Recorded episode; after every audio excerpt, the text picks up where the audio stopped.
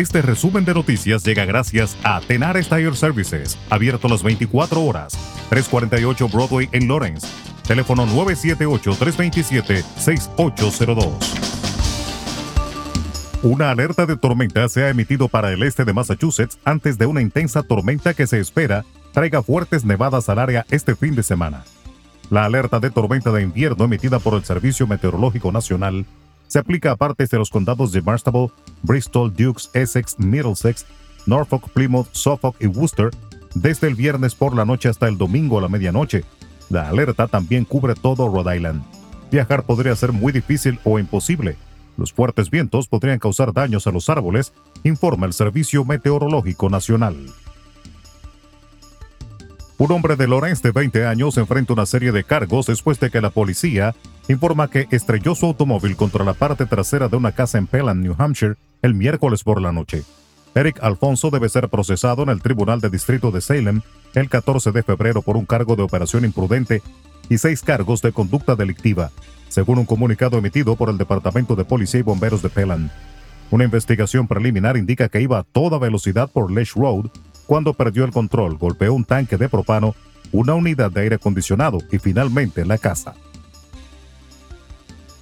Cientos de policías despidieron este jueves en Nueva York a su colega Jason Rivera, un agente de origen dominicano que murió el pasado 21 de enero en un tiroteo en el barrio de Harlem, un suceso que se saldó con tres muertos, uno de ellos también policía, y que puso de nuevo de actualidad la violencia en la ciudad y la proliferación de armas ilegales.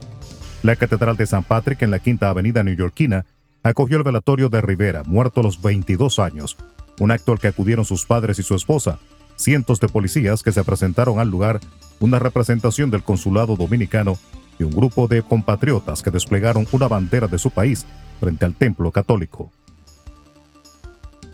La nueva presidenta de Honduras, Xiomara Castro, del Partido Libertad y Refundación, arrancó este jueves su discurso de investidura, destacando que es la primera mujer mandataria en toda la historia del país centroamericano y que es un hecho histórico que rompe cadenas y tradiciones.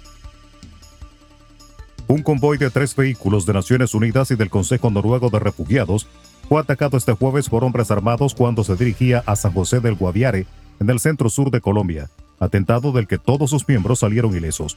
El ataque fue perpetrado en la localidad de Puerto Nuevo, en el departamento del Guaviare, donde dos de los tres vehículos fueron incinerados, confirmó el organismo internacional. El segundo año de la pandemia de COVID-19 disparó la pobreza extrema en Latinoamérica hasta alcanzar 86 millones de personas, 5 millones más que en 2020, y la mayor cifra en 27 años, apuntó este jueves un informe de la Comisión Económica para América Latina y el Caribe, CEPAL.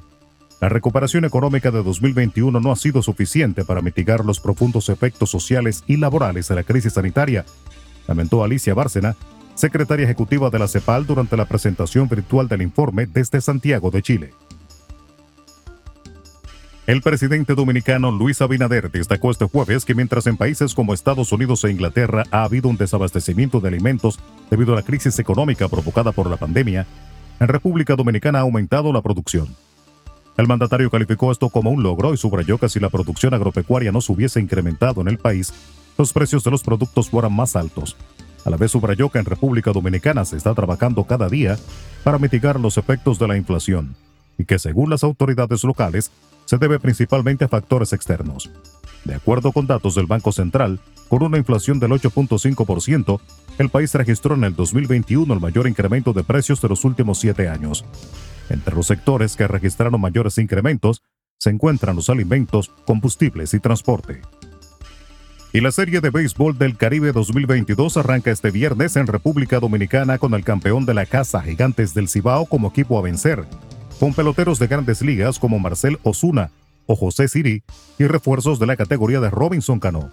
Los campeones de Puerto Rico, Criollos de Caguas, Venezuela, Navegantes del Magallanes, México, Charros de Jalisco, Colombia, Caimanes de Barranquilla y Panamá, Astronautas de los Santos, serán los adversarios de los gigantes en el clásico caribeño que se disputará hasta el próximo 3 de febrero en el Estadio Quisqueya de Santo Domingo. Resumen de noticias. La verdad en acción. Jorge Auden. Conduzca seguro confiando el cuidado de sus ruedas a Tenares Tire Services, abierto las 24 horas, los 7 días de la semana. 348 Broadway en Lawrence. Al comprar gomas nuevas, recibe reparación de por vida, además de otros servicios también de por vida.